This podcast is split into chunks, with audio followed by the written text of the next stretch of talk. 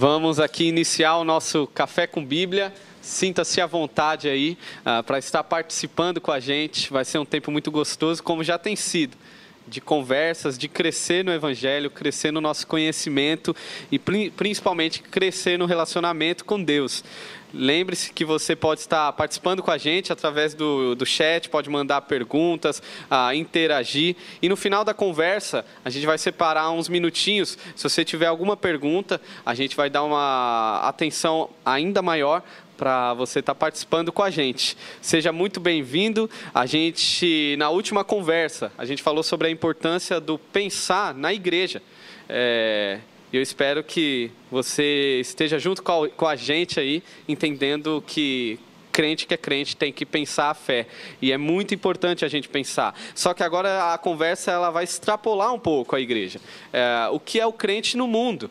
Ah, hoje o tema do, no, da nosso, do nosso papo é sobre o posicionamento do crente no mundo.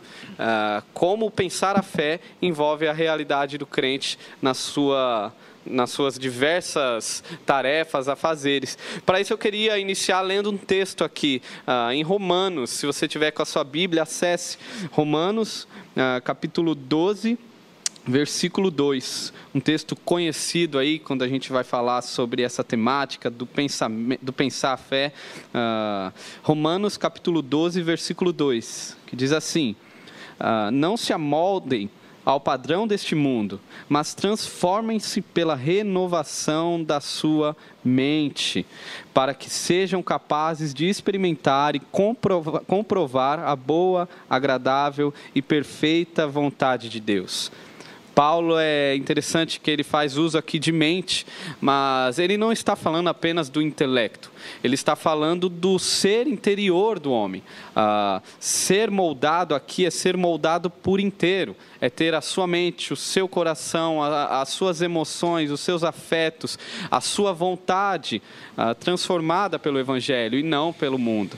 E eu queria então iniciar pensando aqui nesse compromisso que Paulo nos chama, uh, perguntando para a turma aqui, como que vocês é, conseguem enxergar a realidade de vocês através das verdades fundamentais do Evangelho, aquelas verdades que são basilares que a gente vai tratar um pouco sobre essas verdades. Mas antes eu queria ouvir de cada um como que no seu dia a dia, nas suas tarefas, compromisso, seja trabalho, família, as verdades do Evangelho se fazem presentes e você consegue perceber.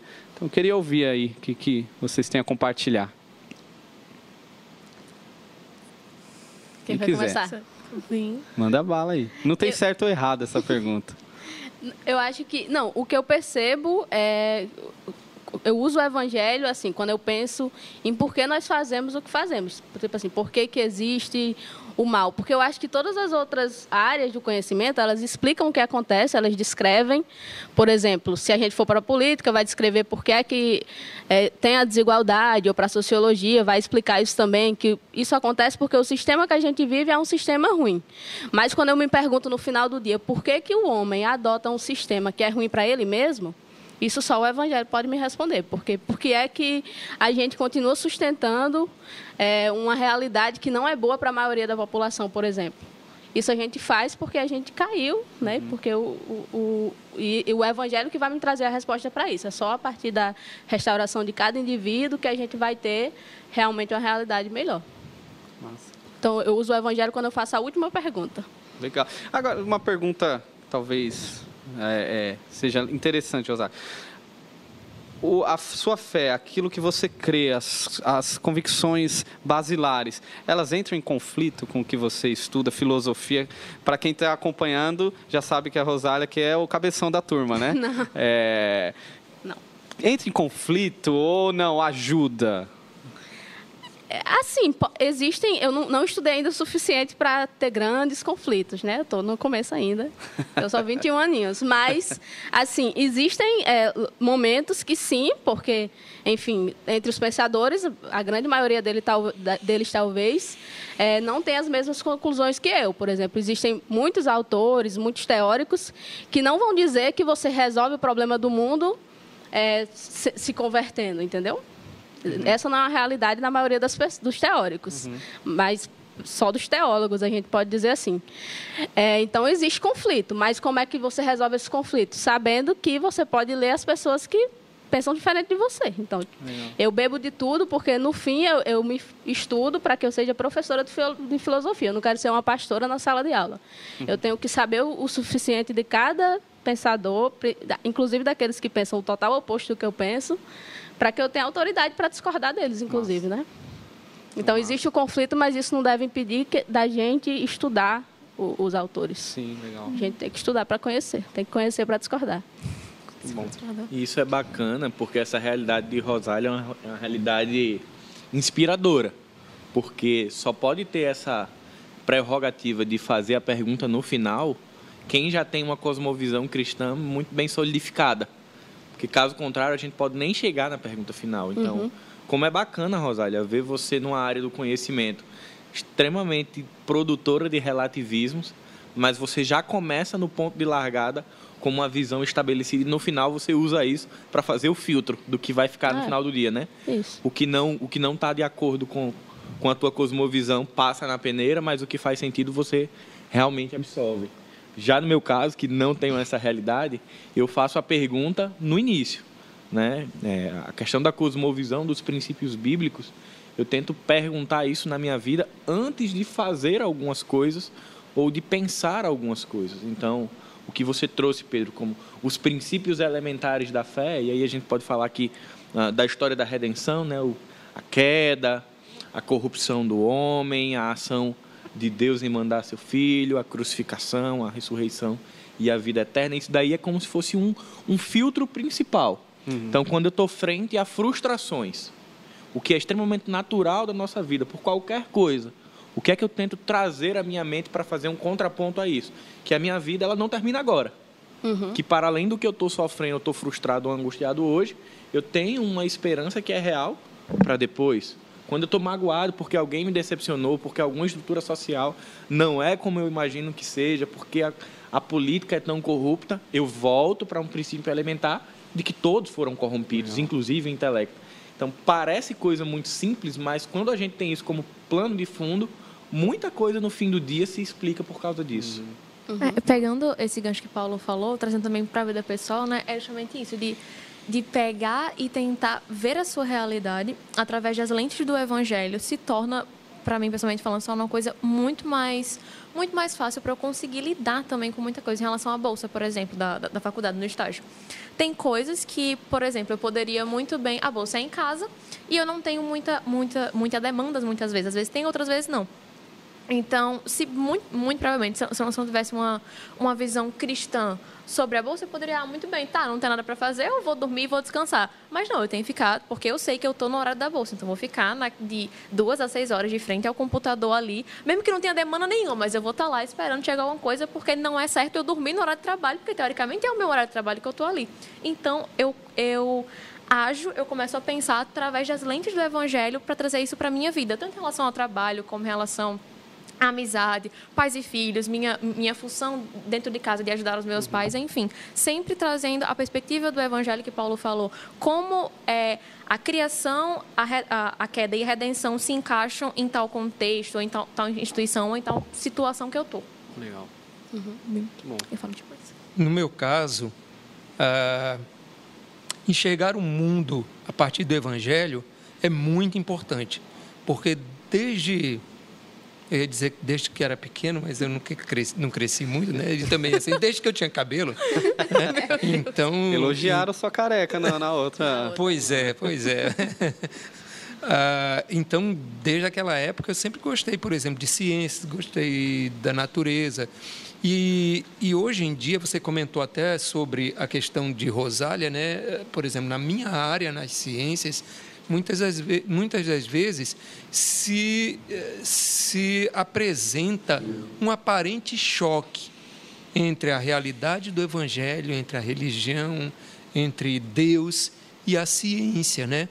E para mim essa, essa, esse conflito não existe, porque é, eu estava olhando aqui, é, para mim João 1, quando diz uh, versículo 3: Todas as coisas foram feitas por intermédio dele. Sem ele, nada do que existe teria sido feito. Nele estava a vida e esta era a luz dos homens.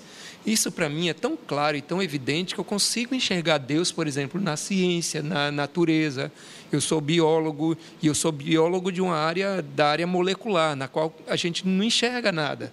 Todo mundo, o pessoal da minha área detesta a disciplina de bioquímica, eu detesto de química, e um dos motivos é que você fica difícil você mostrar. Um animal você mostra, você mostra a beleza de uma árvore e tudo mais, mas de moléculas, de, de, de estruturas que você não consegue enxergar direito.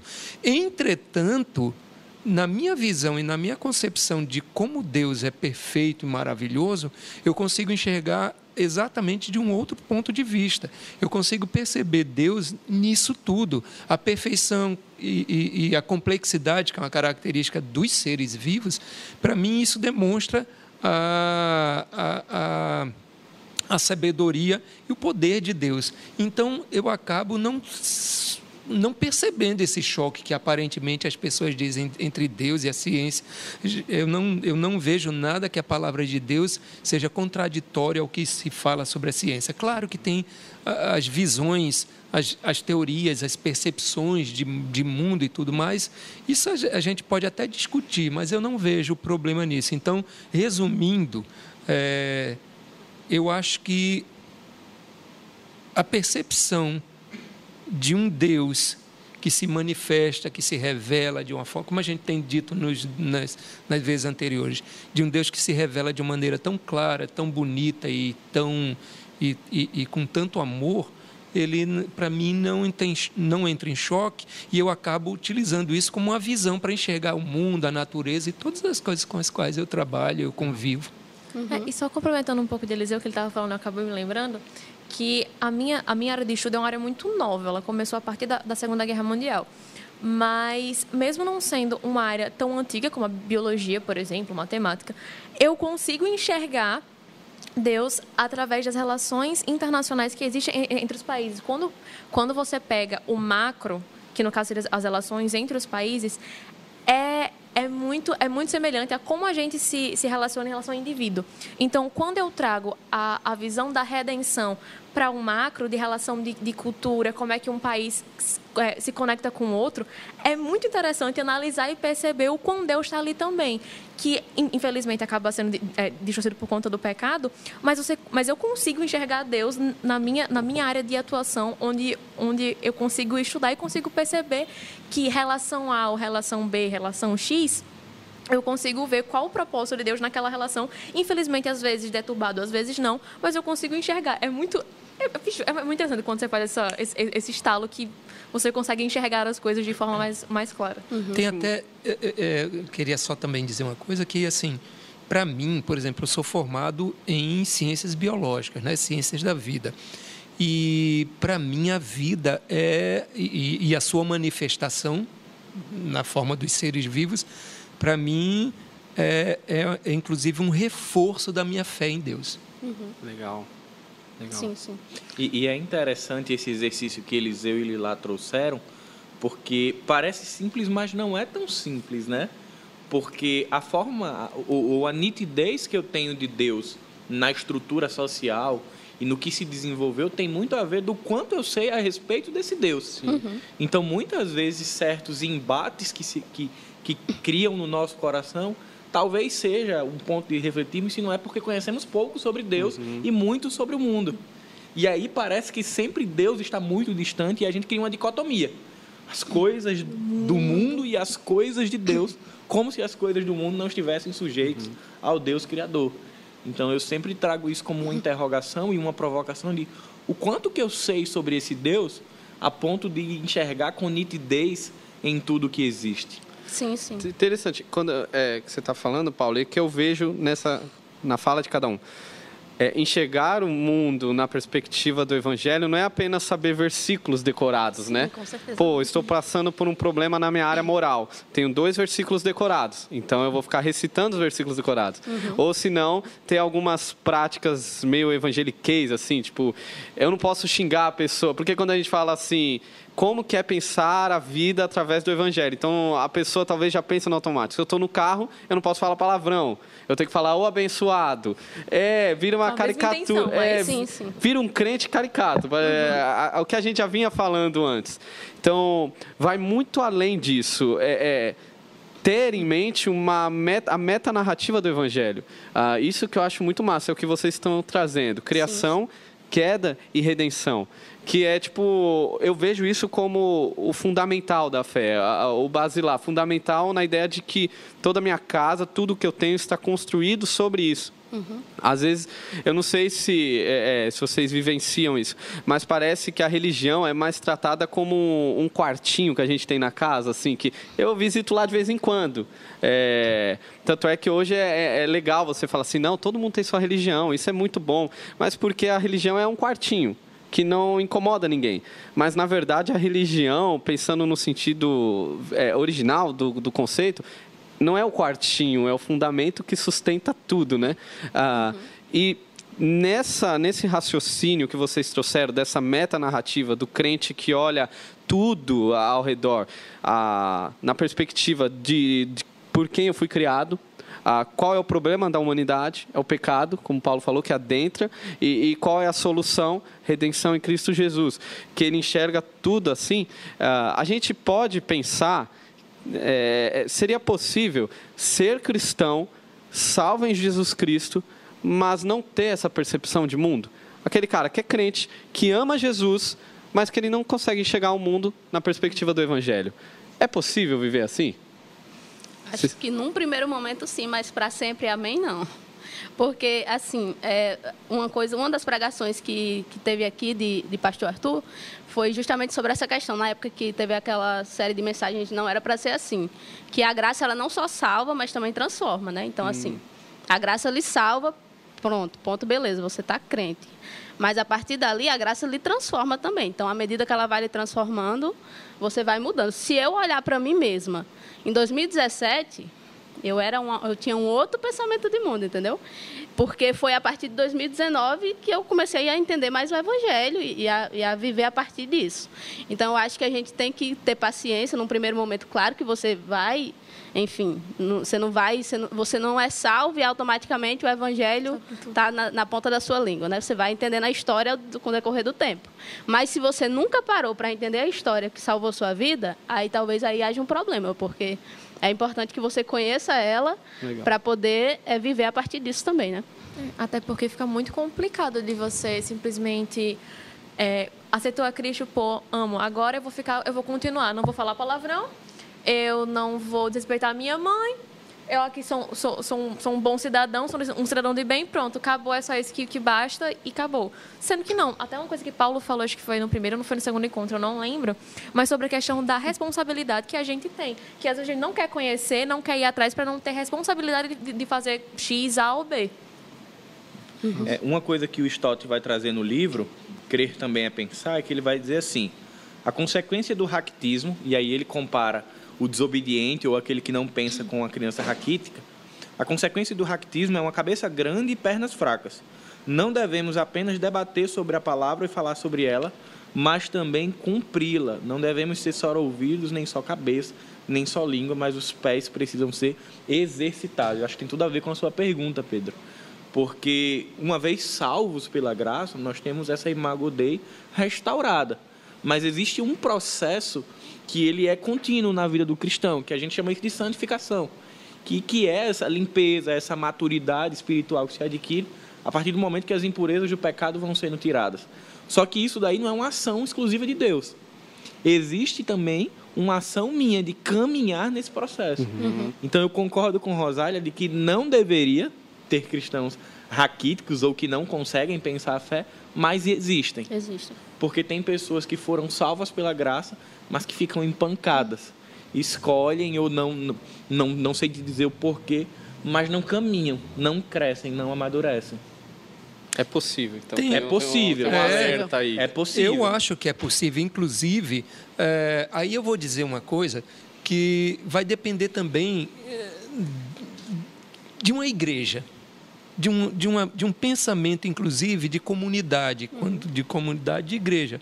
Porque tem algumas igrejas que são muito bem intencionadas, mas elas seguem questões de regras, de, de padrões e tudo mais, sem uma reflexão, que é tudo isso que a gente está fazendo de, dentro desse tempo todo. Quer dizer, um evangelho não crítico, não reflexivo. E aí ele, por exemplo, é um absurdo você ouvir de, de, de, de, de um cristão que ele não pode se misturar com o mundo. E quando ele diz se misturar com o mundo, é não estar envolvido e, e, conhecer o mundo, e não é isso que a Bíblia nos fala, porque se fosse assim, Jesus não sentaria com pecadores, com prostitutas.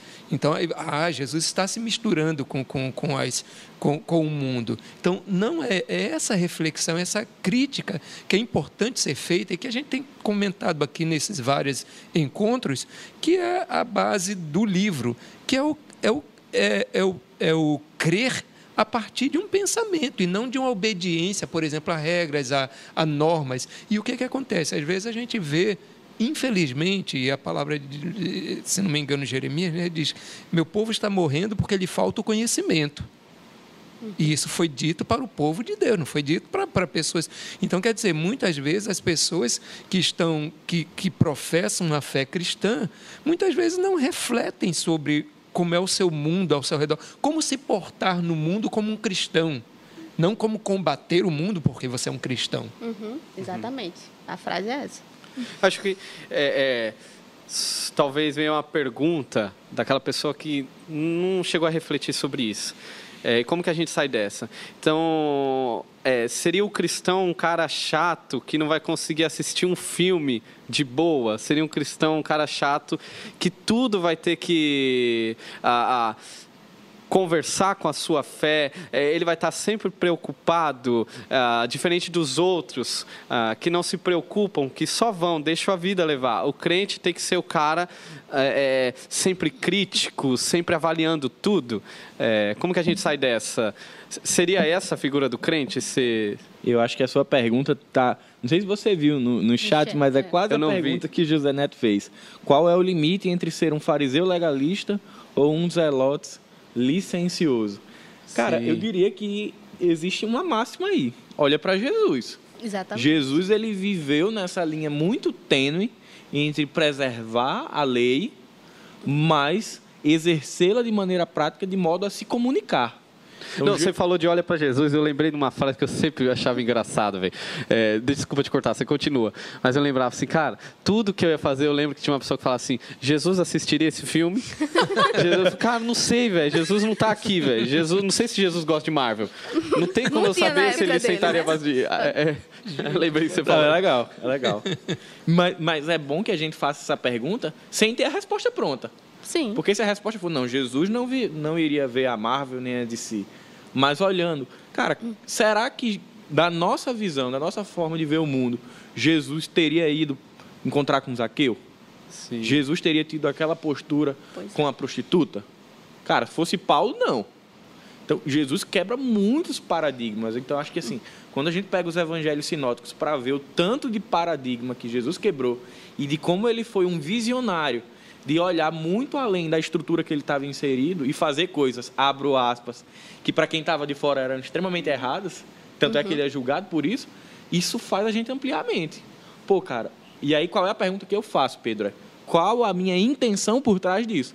Porque Jesus não foi ver Zaqueu, ele não teve ação com a prostituta para dizer, ó, sou massa, fui diferentão. Não, tinha um propósito. Uhum. Eu acho que a pergunta que eu faço para a minha vida é qual o propósito em fazer determinadas Sim. coisas? Em curtir determinado som, em curtir determinado filme, determinada expressão de cultura. Qual é o propósito por trás disso? Uhum. Isso é pensar. Massa. Um outro aspecto também que tem a ver com a sua pergunta, mas que é, caminha para um outro lado, é que da maneira como você fez, Pedro, fica parecendo assim: puxa, dá tanto trabalho, precisa ter tanta cabeça, cabeção é, para pensar sobre todas as coisas que acontecem. Mas exa é exatamente o contrário. Quer dizer, não é exatamente... É, não que você precisa ser burro também, Não, né?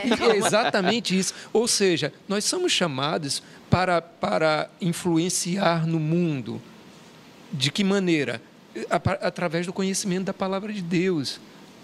É, é, é, e isso daí, como, como Paulo falou, quer dizer, o exemplo de Cristo não é algo que, que, que eu falei até semana passada, não é algo que alcança só as mentes privilegiadas e o intelecto sofisticado, não. Mas é muitas vezes a gente não saber se. se, se é, vou dar um exemplo. Por exemplo, é, um crente que agradece, ou oh, glória a Deus porque eu voltei de uma viagem agora e, e, a, e a alfândega não me pegou no, no, no, nos produtos que eu comprei e tudo mais. Ah, quer dizer, você não precisa ir muito além para você não precisar agradecer a Deus e Deus de, de lá de cima. No mínimo, você não agradece a Deus. No mínimo. É, e Deus deve estar dizendo assim: me tira fora, me inclua fora dessa. É, Ou seja, então, isso são pequenas coisas que às vezes a gente não reflete e que não precisa ser um, um, um, uma uma habilidade cognitiva sofisticada e, e não é, é, são coisas do dia a dia e as, até porque as coisas simples estão expressas na palavra estão expressas na maneira de, uma, de como devemos nos conduzir nos comportar aí você pergunta outro dia eu falei também e aí, eu devo jogar bola ou não? Porque os crentes que joga bola é, é crente mesmo, porque pode não ser, porque na Bíblia não diz para jogar bola. Depende do time. Ah, sim, é, é verdade. É, bom. é verdade.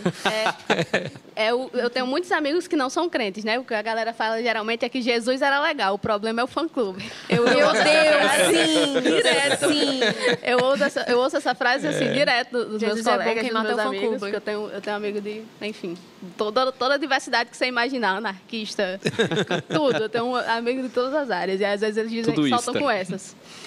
Mas até, nisso, até nisso é interessante, porque, por exemplo, é, é, essa amizade com a diversidade é um, é um tema atual muito que a gente precisa Sim. enfrentar isso uhum. e que às vezes a gente não enfrenta porque a gente diz que é cristão, não, então vou tomar não uma posição mexe. assim e não vou discutir E às vezes é por medo, né? isso. né? Às vezes é por medo de ser influenciado. Ou preconceito. Preconceito, é. A gente Também. corta o, as relações. Outra, as mensagens de pastor Arthur ficam em mim, gente, mais tempo que o normal. Outra coisa que o pastor Arthur também já disse no sermão dele foi que é, um, um, as pessoas têm problemas não com a existência de Deus, mas com a existência de um Deus pessoal.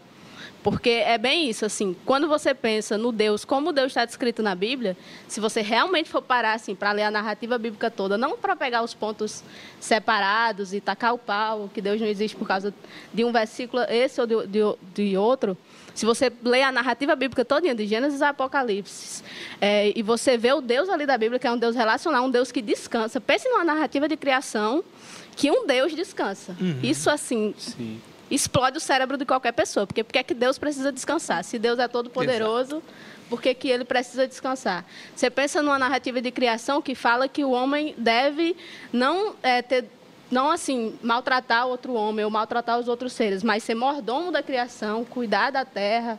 Pense nisso assim, numa, numa, numa cosmovisão, né, como a gente está falando aqui desse tipo, de que o homem caiu, Deus sabia que ele ia cair, mas aí teve, tem toda a história da redenção. A Bíblia não esconde falha de ninguém. A gente está aqui Sim. numa série de mensagens sobre as mães de Jesus e a gente vê que tem prostituta, tem, tem várias pessoas ali que erraram tanto quanto nós, ou até de, de, uns erros que a gente pensa que é até maiores que os nossos, é, da, da, nossa visão de hoje.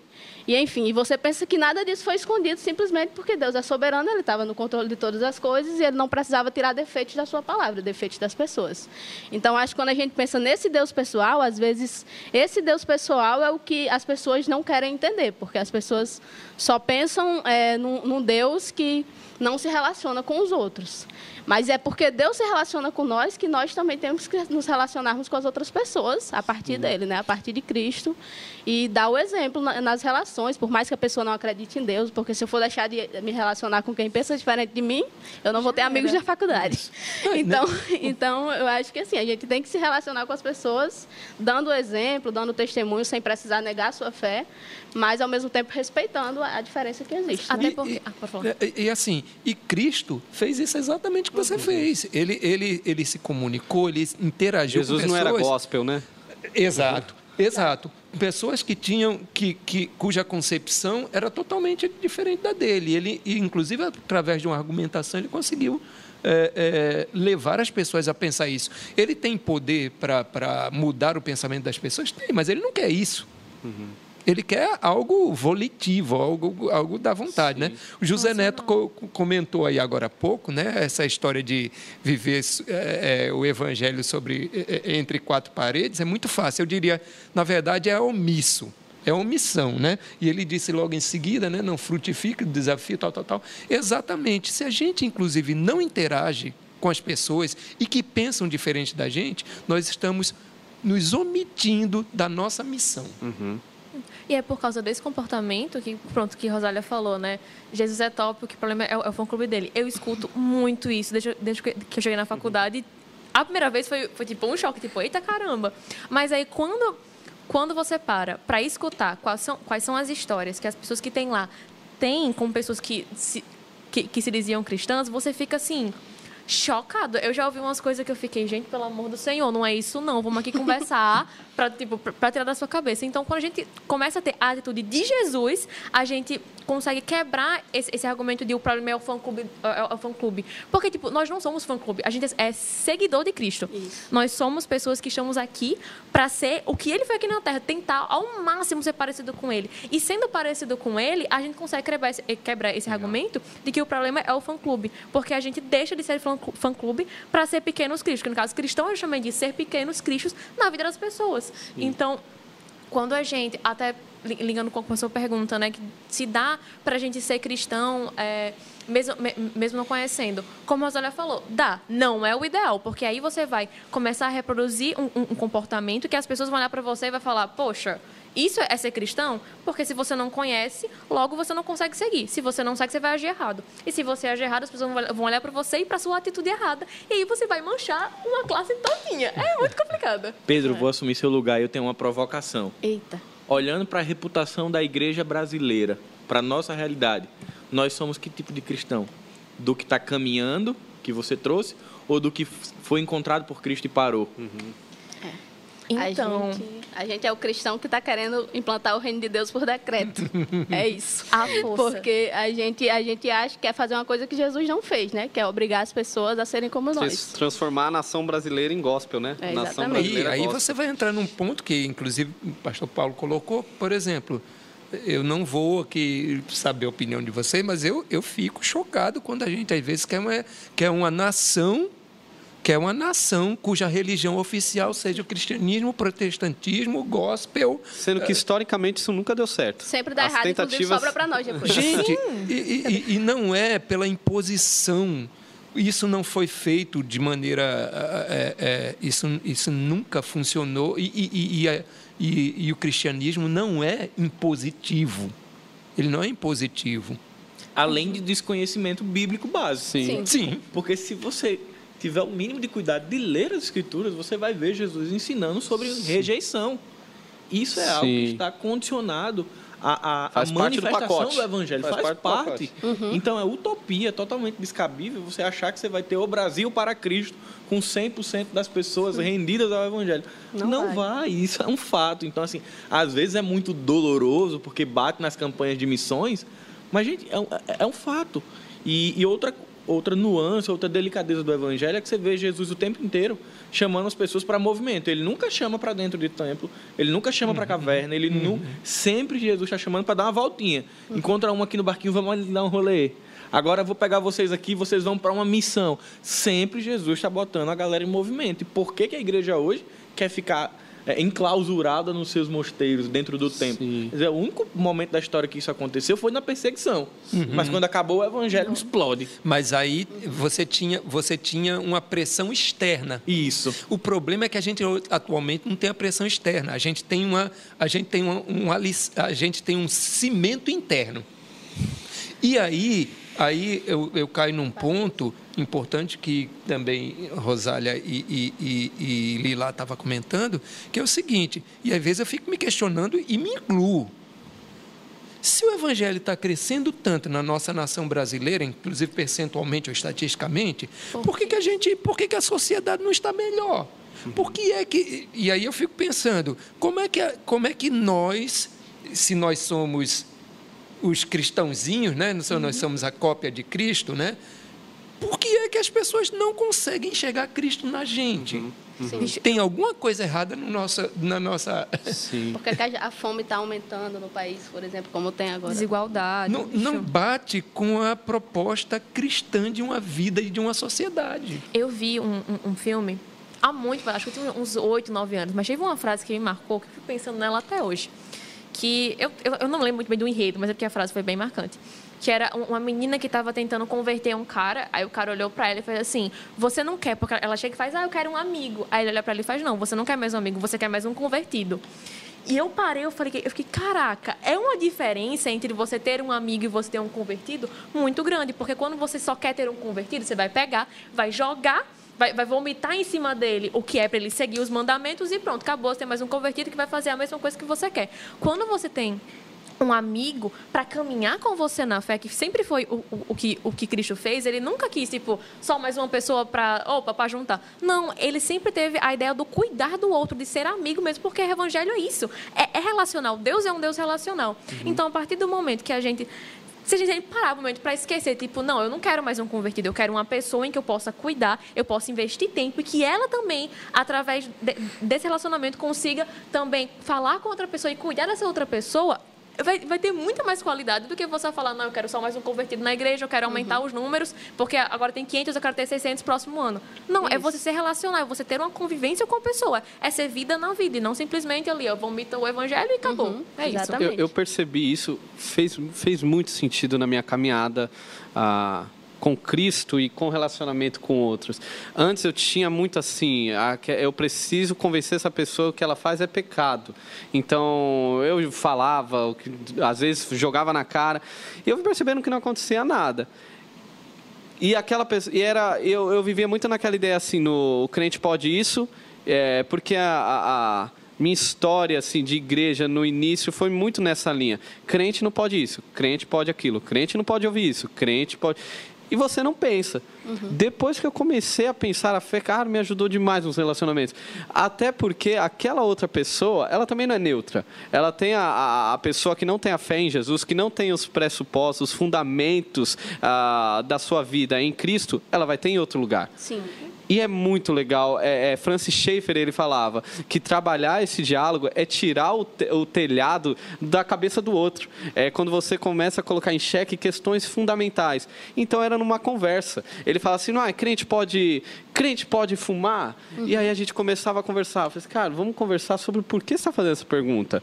Ah, e aí eu saía do pode, não pode, é errado ou é certo, e começava a ver aonde que estava o compromisso do coração dele. E não estava em Jesus. Então, se eu falasse para ele, crente não pode fumar, crente pode... Talvez eu ia tornar um, um não cristão que vai para o inferno mais inteligente. Ah, não ganhei nada, não adiantou em nada. Agora, nessa, nessa o que vocês estão falando, desenvolver um relacionamento e perceber quais são os compromissos do coração dele e perceber que os meus compromissos vão além do sim ou não, era fundamental. Sempre foi até hoje. Tanto é que eu tenho amigos hoje que eles chegam com umas bombas. Eu falei, caraca, velho, como que eu me saio dessa? E eu percebo, eu não preciso falar para ele sim ou não. Eu uhum. preciso levar ele a pensar na ótica do evangelho. Isso. E tipo, cara, isso não faz sentido. Se eu, se eu amo a Jesus, não faz sentido. Isso me ajudou demais. É, é, pensando como vocês têm colocado, que eu acho que é uma conversa importantíssima no meio cristão, porque é o que a gente falou. O que mais tem hoje é gente velha de igreja 15 anos, 20 anos de igreja e que infelizmente não sabe ah, pensar a fé para além das práticas do pode e não pode. E às vezes a pessoa sofre, né? Ou se não o jovem que chega na igreja, o adolescente que chega na igreja e que ele está atrás disso, do, do, do, certo e errado e não pensa a fé. Ah, como que a gente pode ajudar uh, alguém que hoje talvez está tá ouvindo ou vai ouvir depois dessa conversa, é, essa pessoa se percebe e entende: olha, eu, eu, eu quero crescer na fé, eu quero conhecer mais a Jesus e eu quero me relacionar com os outros, eu quero levar a minha fé sem ser o crente chato, mas demonstrar o meu amor por Jesus, levando o amor de Cristo para outros. E, e, e, trazendo essa transformação que vocês estão falando quais são os caminhos que a gente pode sugerir, talvez caminhos que vocês tomaram também. Uhum. Vocês conseguiriam nos ajudar nessa? Lá vou eu usar versículo, tá, Pedro? não, pelo amor de Deus, não o povo aí vai. Mas, na verdade, a, a, Vamos botar um versículo, é né? Povo, é, Você já tá me jogando aí. Mas a gente, a gente desde muito cedo no Evangelho, a gente aprende que nós somos luz do mundo e sal da terra. Mas às vezes é um grande desafio discernir o que isso significa. Sim. Ah, Qual é o papel da- da luz no ambiente? O papel não está nela, está naquilo que ela revela. Naquilo que ela tra- tira do oculto e, e revela. Qual o papel do sal? Você faz um churrasco, o que é o mais importante? A carne ou o sal? A carne é mais importante, mas o, o sal tem um papel fundamental de dar sabor à carne. Qual- o- Qual é o nosso papel como luz do mundo e sal da terra? É trazer a revelação de Deus às pessoas, não é incutir na cabeça dela, porque isso daí é uma obra do Espírito Santo. Quando eu entendo isso, que, cara, eu não tenho que ser um, um convertedor de pessoas e eu não tenho meta para bater, mas o meu papel é ser luz, e quando ser luz é revelar Cristo no mundo, porque para muitas pessoas ele está oculto, porque está obscurecido pelo pecado, e eu clarifico Jesus na vida das pessoas, cara, aí eu estou sendo esse ponto que você falou, de ajudar as pessoas a encontrarem a Jesus. Legal. E aí não necessariamente é você pegar o plano da salvação, o livro sem palavras, uma Bíblia, não. Às vezes é no papo. É trazendo a sua cosmovisão, a sua forma de ler o mundo num papo. Isso mesmo. um papo que tem todo o pressuposto da redenção, da criação, né? É, você não precisa cair no estereótipo. Não é, é- é- não é tirá-lo do mundo para encaixá-lo na Bíblia. É fazer com que a Bíblia seja real na vida dele, no dia a dia, no cotidiano. Para ele entender que o mundo é de Deus, né? Exato. É. Isso, ele não vai ser separado. Quer dizer, a, a- a ideia de que você agora é um cristão significa dizer que você é um ET. Né? Porque você foi tirado do mundo e você Acabou. agora. Não, É, gente. Você não pode mais ver filme, não pode fazer mais nada na sua vida. Se você é cristão, agora acabou. Seu... É entender também que é, estar numa igreja não é só não é não se resume a participar de culto de doutrina, né, mas de vida em comunidade. E eu acho que a gente tem uma resposta muito importante e eficaz para isso, que são as células. Aqui na igreja, por exemplo, a gente tem é, é, as células, né, que são pequenos grupos que se reúnem e vão falando sobre como foi sua semana. Você vai falando com a pessoa ali, você vai conversando com ela sobre o que você está passando. Você passa por uma dificuldade, você chega para uma pessoa e fala para ela qual a dificuldade que você está passando. Isso é a vida. E viver, se você, uma vez salvo, a, a sua vida vai, vai revelando também Cristo uns aos outros. Então, você vai se fortalecendo junto com o irmão. Eu acho que é, é por aí, é, é o que- como eu falei também no, no encontro passa- passado. Jesus ele não veio para ser um professor, ele veio para transformar pessoas. Então, não é só sobre sabedoria, não é só esse momento aqui que a gente está tendo é muito importante, mas ele não basta. Para além disso aqui, a gente tem que viver também. Então, tem que ter a vida para além do conhecimento, né? Sabedoria não é, não é o fim, ela é o meio. É exatamente, é é o o meio. meio. Ele até diz, né? O próprio livro fala sobre isso. E é interessante isso que Rosália comenta, é, porque o ambiente faz muita diferença, gente. Por isso que, aí eu vou voltar para o tema de semana passada, crente é tudo igual, e eu digo, igreja cristã é tudo igual, porque um ambiente faz muita diferença. Se você, como Rosália disse, se você tem um ambiente no, no qual as pessoas é, podem ter essa aceitação.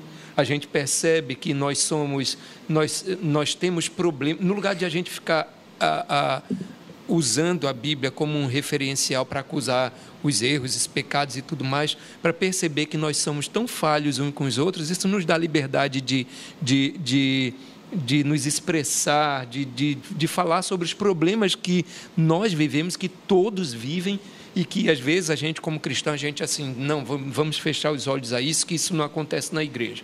E aí é um problema. Por isso que eu acho que esse ponto que Rosália falou quer dizer um ambiente no qual a igreja eh, os crentes a, a comunidade pensa eh, no evangelho dessa maneira faz muita diferença. Você às vezes não se encaixa num ambiente de uma determinada igreja, porque você não tem liberdade de, de, de dizer o que você acha, o que você pensa. Até nisso, porque muitas coisas que a gente discute, não quer dizer que são certas ou são erradas. São, são, o meu pensamento é o pensamento de Lilá.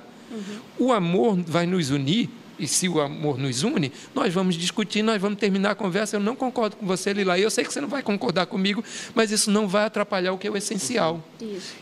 E a gente, às vezes, não tem maturidade enquanto cristão para isso. Ou seja, se ela não pensa como eu, então agora a partir de agora eu vou quebrar com você todas as relações, não, você não faz parte do meu grupinho, eu não digo isso, mas eu ajo assim. Legal. É, eu acho que fica muito claro para nós que pensar a fé ah, é entender e pensar o mundo como um mundo de Deus, né? A química é de Deus, né? A filosofia é de Deus, o mar é de Deus, a, a arte é de Deus, ah, tudo é de Deus. Ah, o homem, sim, ele ele estraga muita coisa, inclusive no meio gospel, uh, estraga muita coisa. Mas pensar a fé é, é colocar o crente no mundo, né? Uh, é interessante, parece um movimento assim: Jesus nos tira do mundo ao nos redimir e nos coloca novamente, assim, agora viva, né? Sim. Agora seja luz aonde há trevas, é. seja me perceba e me revele aonde outros, como Paulo falou, achei muito bonito. Uh, muitos estão com os olhos vendados e cabe a nós revelar Jesus, né? Mostrar onde não está vendo, cara. Só Deus para fazer um, só Deus para compor a, a, a, essa perfeição que nós chamamos de mundo. Inclusive, só um adendo, eu gosto de pensar nisso, que é o ser humano ele não cria o mundo. Por exemplo, hoje as pessoas estudam sobre ir para Marte e enfim, mas você não cria Marte. Ninguém vai chegar aqui e criar um planeta, galera. Criei não. aqui a vida. A gente descreve o mundo e a gente para isso Sim. usa o pensamento. Então a gente, na verdade, na verdade, a gente não é dono de nada porque a gente não cria nada. A gente só cria as tecnologias para entender aquilo que já existe. Muito e bom. a Bíblia é exatamente Legal. a palavra do Criador que nos ensina a ver esse mundo melhor. Então, se você se debruçar sobre a Bíblia, com certeza você vai ter um norte assim bem legal para entender o mundo. Legal. Depois de só um adendo. Eu não falo mais nada. Pois é, só, pois é, só um adendo foi fantástico, é. foi fantástico, porque é, é exatamente no, o nosso papel é encontrar a, a, a, revelação de Deus na criação, na, em, em, tudo dele.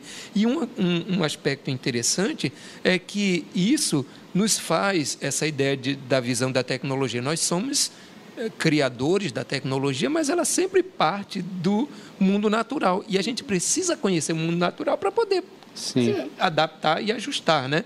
E, e, e essa, essa, essa, essa percepção a gente só tem, como eu li lá em, em, em João, né? quando a gente entende que Deus é o ponto de partida de todas as coisas. É o início e é o fim. Sim. Se a gente não tiver essa visão, realmente a gente não tem como enxergar dessa maneira e a gente começa a separar. É uma limitação do homem. A gente, por exemplo, quer separar o que é o pensamento do homem, o que é a natureza, o que é a química, o que é. Mas, na verdade, Deus olha para a gente e é diz, ah, coitado, é, é, é pensamento é, limitado. eu imagino Deus falando, né? Eu espero que no fim você me perceba, você é. perceba que sempre sou eu. Legal, gente. Muito é, é, muito bom, muito bom. Para mim foi muito edificante é, esse papo aqui. É, eu quero deixar aberto aí para a turma, como eu falei, a gente gasta esses cinco minutos, Isso. já estamos finalizando nossa conversa, mas se você quer trazer alguma pergunta em cima disso, uh, lembrando que semana que vem a gente volta aqui, uh, agora adentrando um pouco mais nesse mundo que Deus criou e nesse mundo onde o pecado sujou muita coisa, para conversar de forma específica específica sobre questões mais que a gente pode chamar de polêmicas aí, né? Conversar ah, tudo isso que nós falamos, trazendo na prática o crente e a política, como que ele lida com ideologias, ah, o crente e a sexualidade. A gente estava até conversando, né? Nessa mudança toda, é, é, essa doutrina, doutrinação de é, visão de gêneros. Como que o crente se posiciona? Ah, como que o crente vai, vai se posicionar em meio a este mundo. Então, essa, esse vai ser o papo da próxima semana, vai ser muito massa. Uh, mas se vocês quiserem estar participando, podem perguntar e a gente conclui aí, dá uns minutinhos. Inclusive, José Neto fez uma pergunta lá no, no meio da conversa que vai ser respondida, eu acho, semana que vem, que ele falou, nós devemos ser um cristão relapso à sociedade por conta da perspectiva do reino ou devemos ser cristão, cristãos responsáveis socialmente? Essa responsabilidade social talvez é justamente Sim, o que a gente legal. vai falar um pouco semana que vem. Legal. Mas já Boa. teve um café com Bíblia, um café com Bíblia falando mais ou menos disso, se não me engano, de, das questões sociais. Você também pode Sim. dar uma olhada.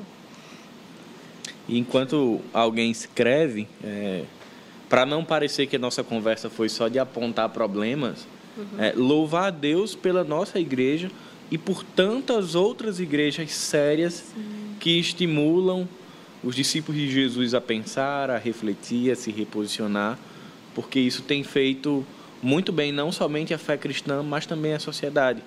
Então eu louvo a Deus por estarmos numa comunidade que nos permite pensar e também discordar. Uhum. Acho muito essa, essa comunidade que José Neto falou, que eu, eu, gente, eu tava rindo aqui internamente, porque ele colocou a situação do quem não quer ir pro inferno, levanta e seja é. salvo, mil conversões. Mas é aquela coisa, quem quer ir pro inferno? Bicho, ninguém. Exatamente. Se você, se você começa pela conversão assim, já tá errado. Assim, é, é evangelização de criança, né? Que você faz uma festa, Nossa, pipoca, sorvete, e aí no final isso, fala, quem quer aceitar Jesus? Acho que se você faz qualquer coisa, a criança ia aceitar. É, enquanto vocês comentam, inclusive, outro adendo importante, além disso que Paulo falou, é lembrar que por mais que a igreja brasileira não seja um grande exemplo, assim, pelo que a gente falou aqui, não é nela que a gente se inspira, né? Então, não, se você estiver abatido com a fé, não, não deixe de caminhar na fé por conta disso, porque realmente não dá para a gente se espelhar no, no que a gente faz, a gente tem que se esperar no que, no que Cristo fez, né? E às vezes é, é até perigoso para a gente, né? Porque às vezes se torna um caminho cômodo, né? A gente é. apontar, falar assim, ah, tá uma bagunça. Então, eu não. É, sendo que, na verdade, vou, internamente em você também há uma bagunça. É, esse é o caminho dos desigrejados. É. Perigoso, acha a né? igreja né? tão quis... estereotipada e tão confusa que ele não quer fazer parte. É. Mas eu acho que o nosso bate-papo é um convite para fazer parte de um movimento sério dentro da igreja Sim. brasileira. Fazer diferença. Interessante, você falou isso, eu lembrei. Tinha uma época que eu tinha muita crise em relação à igreja. É necessário, não é? Aí eu comecei a parar para ver minhas principais referências que eu tenho hoje, uh, que eu tinha já naquela época, e percebi que todas as minhas referências, eles todos amavam a igreja. Foi ali onde eu comecei a perceber, cara. Aí eu fui para as escrituras e falei, cara, não sou eu que vou resolver essa questão aqui. É. Mas, então vamos lá, gente. Eu acho que a galera tá mais compartilhando aqui algumas indicações de livros tal, e isso também nos ajuda e você pode estar anotando aí. Teve algumas indicações muito boas aí da. O Bruno falou da, do livro da Ana Alzira. Ah, teve alguém que falou do Timothy Keller, alguma referência? Inclusive, Bruno, se tiver esse livro, eu quero emprestar. É, né? então é isso, gente. Evangelização, colonização. É, é.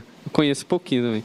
Gente, Deus abençoe. Quarta-feira estamos aí. Ah, convide algum amigo para também estar participando, ouvindo do, do Evangelho, nessa roda de conversa, essa roda sincera de pessoas que decidiram pensar a fé, assim como você que está aí com a gente. Ah, Lembre-se de tirar uma foto. Eu sei que pelo menos eu não sou tudo aquilo de beleza, mas ajuda divulgando aí, né? Marca lá, IB Zona Sul, uh, isso ajuda para que essa conversa se espalhe, que mais pessoas venham conhecer o nosso Jesus. Que a gente tenha uma semana aí uh, de, de se embelezar com a criação de Deus, com o mundo para onde a gente foi criado. Deus abençoe. Valeu, gente.